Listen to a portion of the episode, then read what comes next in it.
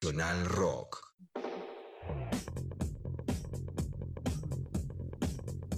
Diez de la mañana, 11 minutos, seguimos en Mucha Data Nacional Rock. Nadie que 8888. Desde las 9, la mañana empieza a hacer efecto con mucha data. Rock por Nacional Rock.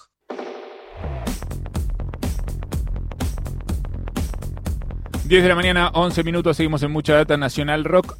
Nadie que, que quiera asomarse a la historia cultural de la, de la Argentina puede pasar eh, de largo, digamos, eh, estudiando esto, sin encontrarse en algún punto, ¿no? En algún giro, en una curva cualquiera, en una esquina cualquiera, con el Instituto de Itela, ¿no? Está ahí eh, muy fuerte, muy presente en la historia cultural de la Argentina, la música, la pintura, de la literatura, ¿no? De, la Argentina fueron por lo menos eh, como heridos de distancia, ¿no? Por todo lo que pasó ahí.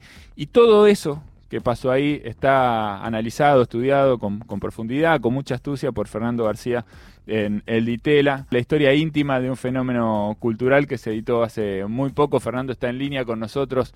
Perdón, Fernando, por mis traspiés, eh, estoy como dormido todavía a la mañana. Bienvenido y gracias por atendernos. Hola, ¿qué tal?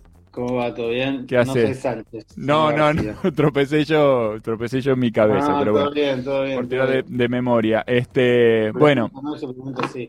Gracias por, gracias por atendernos, Fernando, este, y felicitaciones por, por el libro, que, está muy lindo y está muy bien. Quería proponerte un juego eh, de, de, repasar tres fragmentos musicales que tienen que ver con la historia del Ditele para que vayamos avanzando sobre, sobre los momentos de esa época.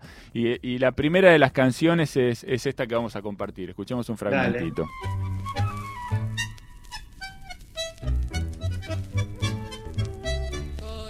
El pelo, muchacho, o es que acaso te pensas que en este país se puede ser distinto de los demás.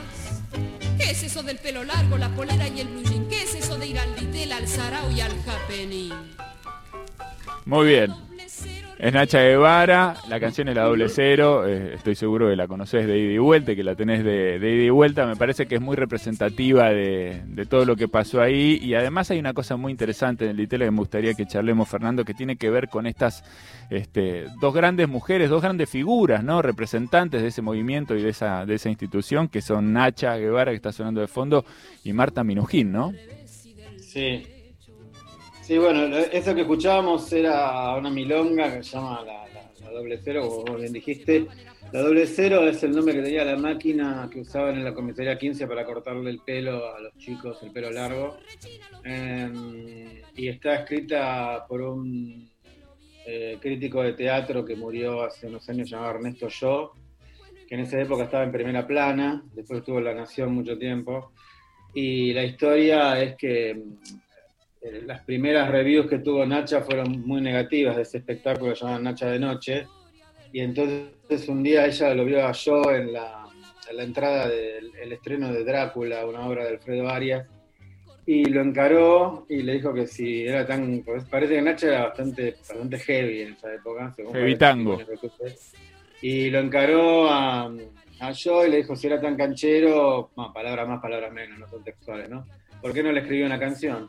Y yo apareció con, esta letra eh, que le puso la música a un Camaleón Rodríguez, que era un músico multifacético que también trabajaba para Jorge de la Vega, un multiinstrumentista más bien. Y a partir de ahí, bueno, yo le empecé a recomendar, después le escribió otra canción más y ahí fue que empezó el, despegó el, boom de Nacha, ¿no? Con Nacha de Noche y después con Anastasia, que era con, ya con Alberto Favero, que fue más, más exitosa todavía. Este, así que bueno, de Marta no sé qué puedo agregar, hay que hablar en presente porque ahora mismo están acostando el Big Ben en Manchester, así que esto es lo, mejor que se puede decir de ella. Sí, no, lo interesante me parece es, ese, ese asunto de que, bueno, eh, en un momento en el que se habla mucho de esto, ¿no? Dos figuras femeninas fueron muy importantes y constitutivas de la identidad de este, de este espacio, ¿no? No, absolutamente, o sea, no, ahí no, no, había, no había cupo ni nada, o sea, digo, las mujeres se impusieron por su propio peso en el Ditela eh, y también, también la cuestión gay era muy, muy, muy importante en el Ditela. Eh, pero sí, o sea, de los artistas tenés a, Nacha, Marta, eh, Marilu Marini, Margarita Paxa, Dalila Pusovio, Susana Salgado, no sé, una cantidad enorme. Este, y la verdad que sí, que eh, realmente en el pop tenían una, fuerza muy, muy preponderante y no, no, no, no era una cuestión de no era una cuestión de agenda, quiero decir, no era una cuestión de quedar bien, no era corrección política, no, no, no, no era un aviso de... No es que no es que la institución de Itela necesitaba mostrarse feminista o algo por el estilo, sino que ocupaban ese lugar, ya, ya la Galería Lirolay, ya antes, era una generación que venía como a, también a romper con el, el lugar anterior que habían tenido las mujeres en el arte, ¿no? Un poco más por ahí, más tapadas, este, a pesar de que hubo muchas en Buenos Aires, pero ya a fines de los 50 esa generación se mezcla, digamos. Eh, ya en el moderno las mesas eran, eran, eran mujeres y hombres, digo, lo lógico, no, hay nada que explicar realmente. Totalmente. Bueno, vos recién mencionabas la, la, cuestión pop, vos decís que el Ditela marca el inicio de la cultura pop en la Argentina. Sí, sí, esa es una de las tesis del libro. Eh, es un poco lo que desvía el libro de la historia del arte, de lo que hubiera sido contado por un historiador de arte. Yo, yo soy magíster en historia del arte, pero digamos que, lo hice para completar un poco los estudios que había abandonado cuando empecé a trabajar en Clarín.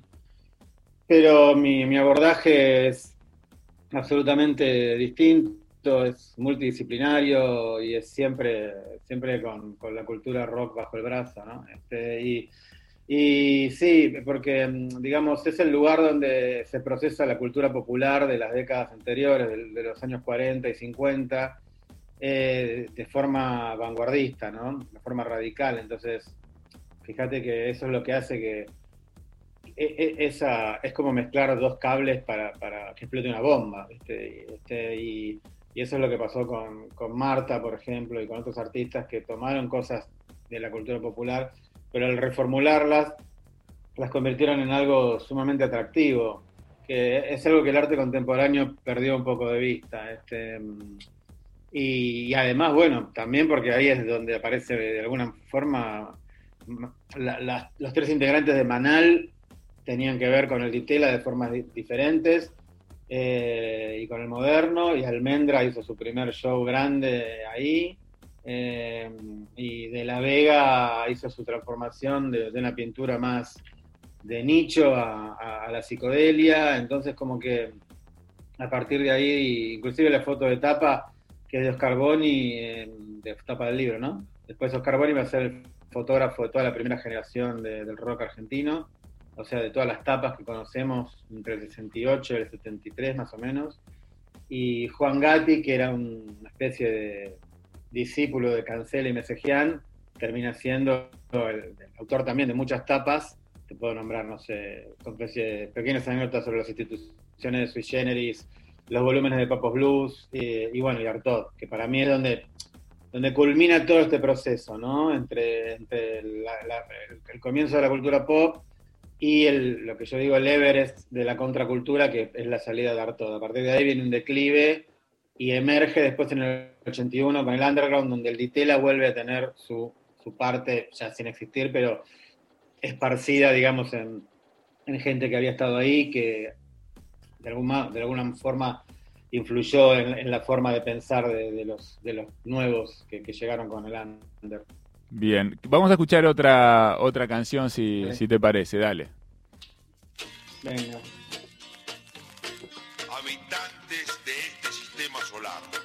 Como ustedes saben, yo fundamentalmente soy cantor. Hoy les voy a cantar una canción que se llama Tengo un algo adentro que se llama el coso. Tengo un algo adentro que se llama el coso. Tengo un algo adentro que se llama el coso.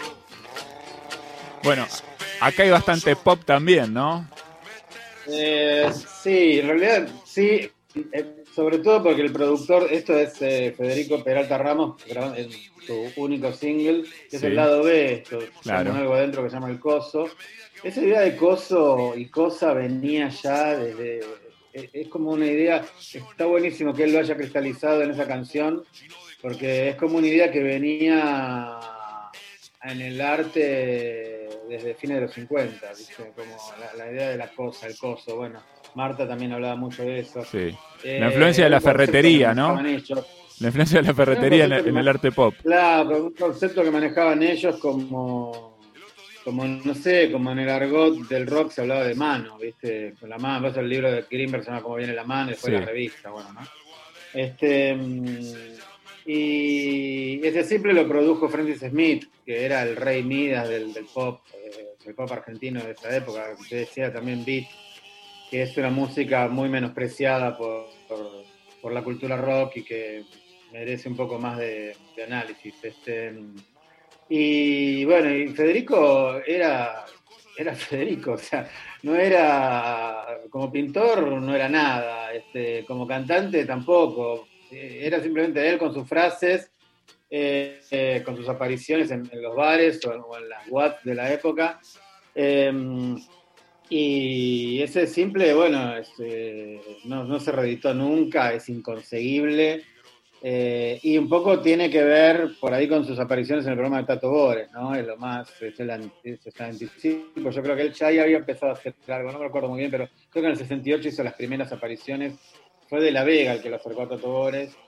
Eh, yo lo vi ya en, los 70 y en- a principios de los 80, o sea que de algún modo eh, me alcanzó eso. Este, y nada, son, esos son creo que es una guajira, está puesto como guajira, me parece, este, o shake, o no sé qué en el simple, y es casi una zapada, o sea, es una, realmente, es como una forma de, de- de música, como decía él, música no figurativa, es una canción no figurativa, decía él, y es exactamente eso.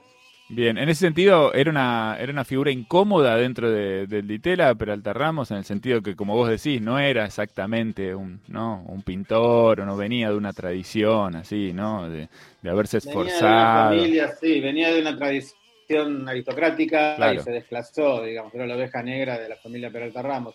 No, no, incómoda, no. En realidad le incomodaba a algunos artistas más, eh, no quiero decir serios porque estaría mal, eh, más tradicionales en el sentido de- del abordaje de, las formas en el arte. Por ejemplo, cuando él lo invitan en el año 65 a, hacer, a participar del premio de Tela, él hace el famoso huevo, que ahora hay una réplica en la Plaza San Martín, eh, que era de yeso, y, y al mismo tiempo, en el mismo paso estaba trabajando un artistazo que se llama Luis Wells, que, que, que- que- bueno, que venía del informalismo, y que esto que te digo, que era un modernista, o sea, no, no, no era pop, este, digamos, eh, era un tipo, digamos, muy riguroso con el trabajo. Eh, además que, aparte de que fuera un rupturista también, pero de otra forma. Y en el libro, yo cada vez que lo leo me cago de risa porque lo odia, lo sigue odiando porque Peralta Ramos le sacó todo el lugar con ese huevo. Él dice, ese huevo de mierda, que no terminaba nunca y que el padre le tuvo que mandar, eh, el padre de Peralta Ramos le tuvo que mandar unos, unos obreros de la empresa a que lo ayudaran a terminar. Entonces, en ese sentido sí, pero después no, porque formaba parte de todo ese, en el dicho en mejor sentido de la palabra, de todo ese circo, digamos, ¿no? Este, entonces, ¿a quién iba, a quién iba incomodar? Este, al contrario, no, no, digo, no, dentro del Ditela no, no, lo, lo único que incomodaba dentro del Ditela era el aburrimiento, o sea, solo eso. Está muy bien la, la definición. Vamos a ir a, a la última, mencionaste, lo mencionaste en varios pasajes, pero vamos a compartir un pedacito de Dale. Jorge de la Vega acá. El gusanito va paseando y en el pastito va dibujando un dibujito que es igualito al gusanito.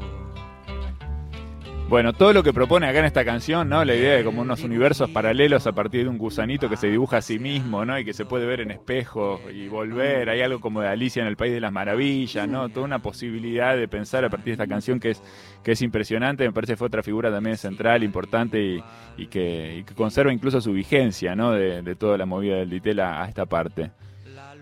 Sí, bueno, eh, eh, de la Vega, o sea, si bien siempre había, era sobrino de un guitarrista de Gardel, y, si bien siempre había tocado la guitarra y cantaba para los amigos, qué sé yo, no se largó sino hasta ese 67, después de un viaje a Nueva York revelador, este, donde él entra en contacto con, el ácido lisérgico y con... Pensá que él pinta a Jimi Hendrix en el 67, 68, hace un retrato increíble de Jimi Hendrix, eh, em, siendo un tipo más grande, viste que además en esa época 5 o 6 años era mucha diferencia. O sea, un tipo de 30, eh, los Beatles era música, eran los parchís, o sea, directamente, ¿entendés? Eh, y él hace ese giro respecto de, los demás compañeros de, la neofiguración, que eran Yuyo Noé, Rómulo Machio y Ernesto Deira. Eran cuatro, yo le digo siempre que eran los Beatles de la pintura argentina.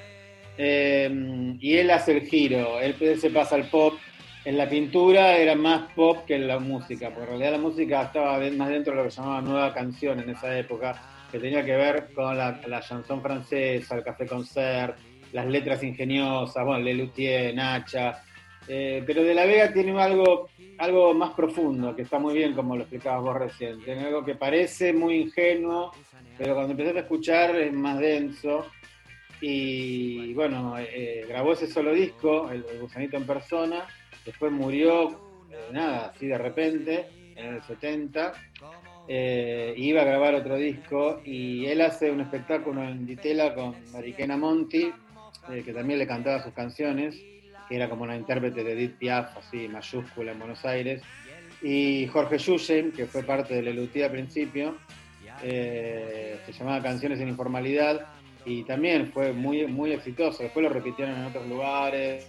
Y de la vida inclusive hacía una cosa que llamaba eh, muestra concierto o algo así. Eh, él tenía colgado el rompecabezas que después fue del Malva en una galería y una vez por semana tocaba en un taburete eh, frente al cuadro, ¿no? y después en el 2014 yo organicé en el Malva un ciclo que llamó Onda Vega, donde invité a muchos artistas de, ahora a, repasar el repertorio de la Vega y la mayoría no lo habían escuchado nunca. Eso fue lo mejor de todo, ¿no? Y por ejemplo, hizo una improvisación de la hora de los magos de una hora de, free jazz que fue increíble.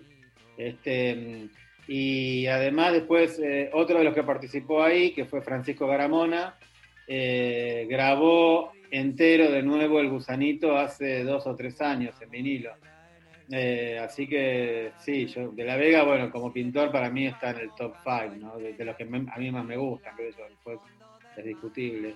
Este, pero mm, es una figura que sin ser, eh, bueno, chao. Estás ahí, ¿eh? Estás ahí, no se cortó. Ah, ok, ok.